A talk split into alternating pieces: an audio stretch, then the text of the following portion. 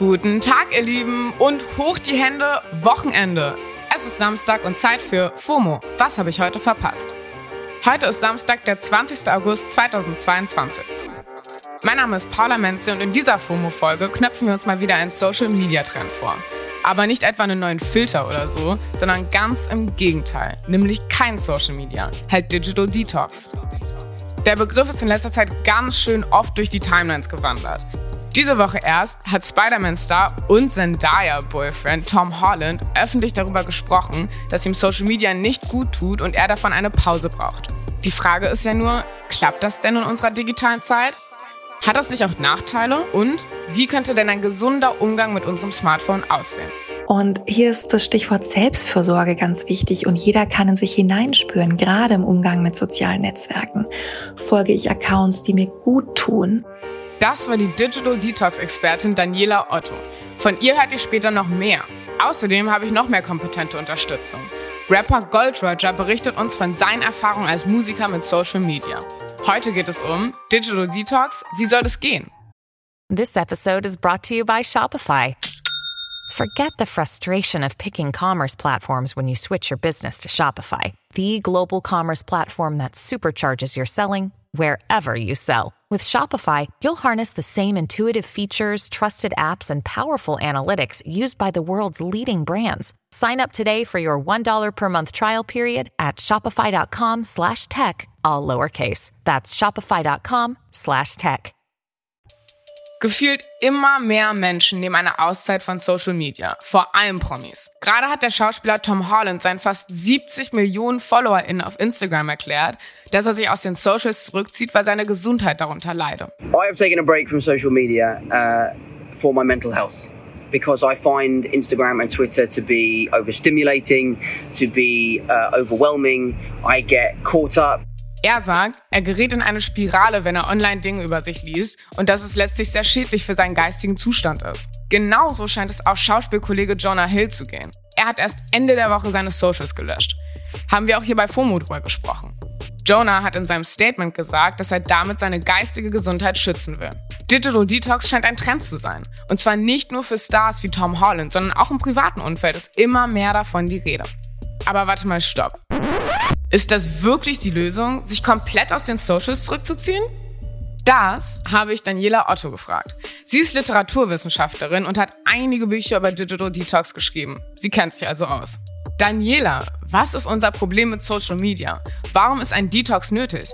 Für mich ist Digital Detox wirklich das Thema unserer Zeit. Denn wenn wir mal ehrlich sind, so ein bisschen handysüchtig ist ja fast jeder. Die Frage ist eben nur, in welchem Ausmaß. Wir sind inzwischen täglich fast vier Stunden alleine am Handy und die wöchentliche Gesamtbildschirmzeit liegt tatsächlich schon bei 70 Stunden. Ja, guilty. Und was macht das mit uns? Immer mehr Menschen spüren natürlich, wie sehr dieses permanente und auch unkontrollierte Online-Sein stresst, ja. Dafür gibt es auch viele Belege. Die Depressionsraten steigen, die Angststörungen nehmen zu. Es gibt auch ganz neue Krankheitsbilder, wie zum Beispiel die Facebook-Depression, die besagt, dass wir uns nachweislich schlecht fühlen, nachdem wir auf Social Media waren, weil wir uns immer vergleichen. Es gibt die sogenannte, schwieriges Wort, Snapchat-Dysmorphophobie, was bedeutet, dass sich immer mehr Menschen, vor allem junge Frauen sind da betroffen, ohne Beauty Filter nicht mehr schön finden. Also überhaupt leiden vor allem Jugendliche. Es gibt jetzt eine neue Studie ähm, und die besagt, dass amerikanische Jugendliche weniger rauchen, weniger Alkohol trinken, weniger Rauschmittel zu sich nehmen. Sie haben auch weniger Sex. Das Einzige, was sie mehr konsumieren, ist Social Media. Also da sind sie zum Teil bis zu fünf Stunden täglich. Und das hat extreme seelische Folgeschäden.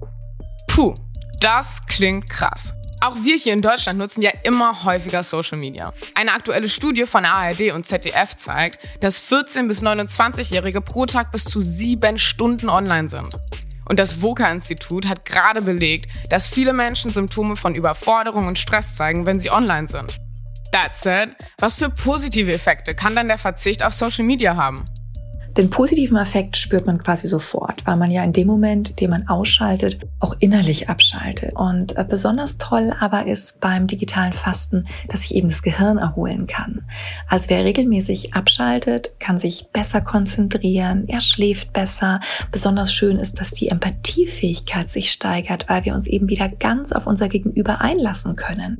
Also, mal ein bisschen auf Social Media zu verzichten, scheint uns ja dann doch ganz gut zu tun.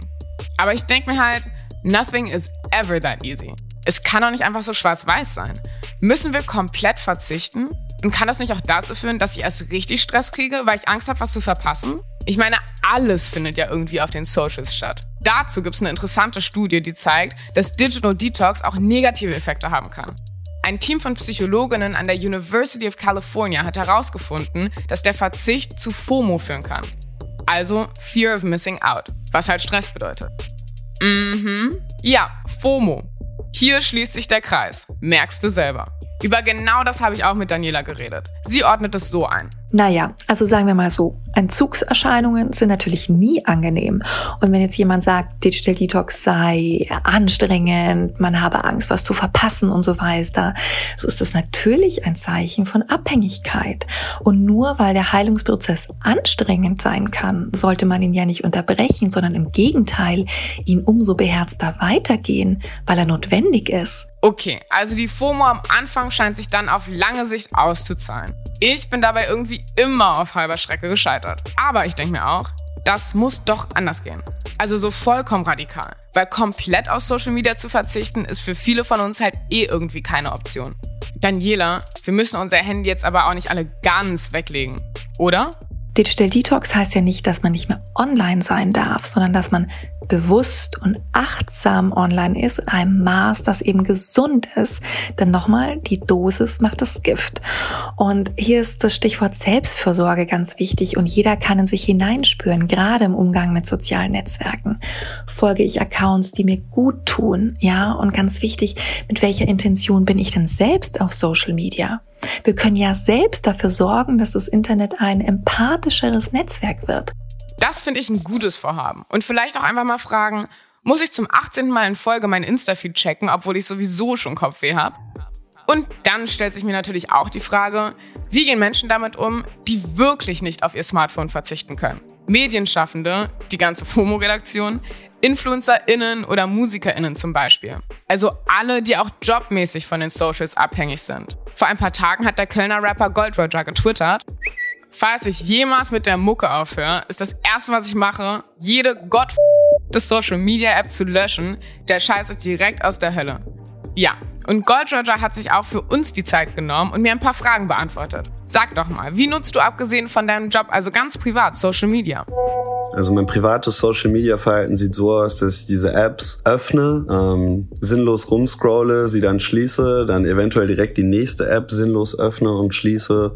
Ich bin jetzt nicht der Typ, der dauernd irgendwelche Sachen postet, ähm, sondern eher der mindlessly da durchscrollt und wahrscheinlich andere Sachen damit vermeidet, die er eigentlich machen sollte.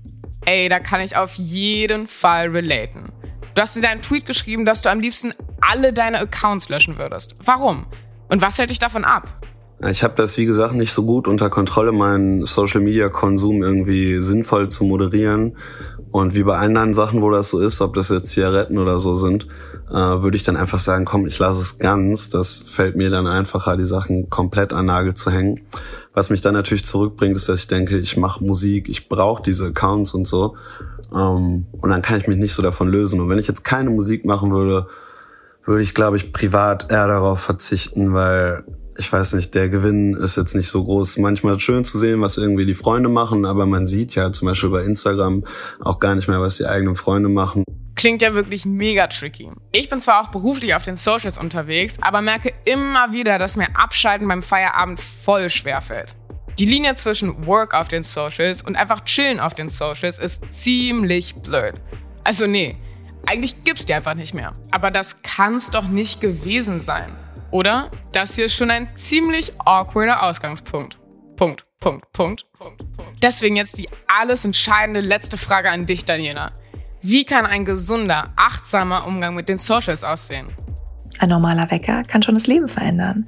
Denn wenn ich morgens erst achtsam bei mir selbst ankomme, mich checke, bevor ich die Mails checke, dann starte ich gelassen und nicht gestresst an den Tag und ich kann die Ruhe auch an andere weitergeben. Natürlich helfen auch App-Limits, um die Bildschirmzeit in den Griff zu bekommen. Ich bin auch ein riesiger Fan vom digitalen Intervallfasten, weil richtig toxisch ist ja immer dieses so ein bisschen online sein. Überhaupt Stichwort Fokus. Also wer gut arbeiten will, unbedingt Multitasking vermeiden. Das bringt gar nichts. Ja, also es kann unser Gehirn einfach nicht.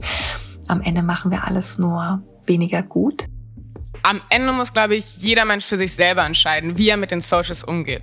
Und dazu hilft natürlich eine gesunde Selbsteinschätzung. Fragt euch immer, was euch schadet und mit welchem Content ihr euch wohlfühlt. Das gilt natürlich auch fürs Content machen. Social Media Detox zu machen und in welchem Maße ist vermutlich ein sehr persönliches Ding.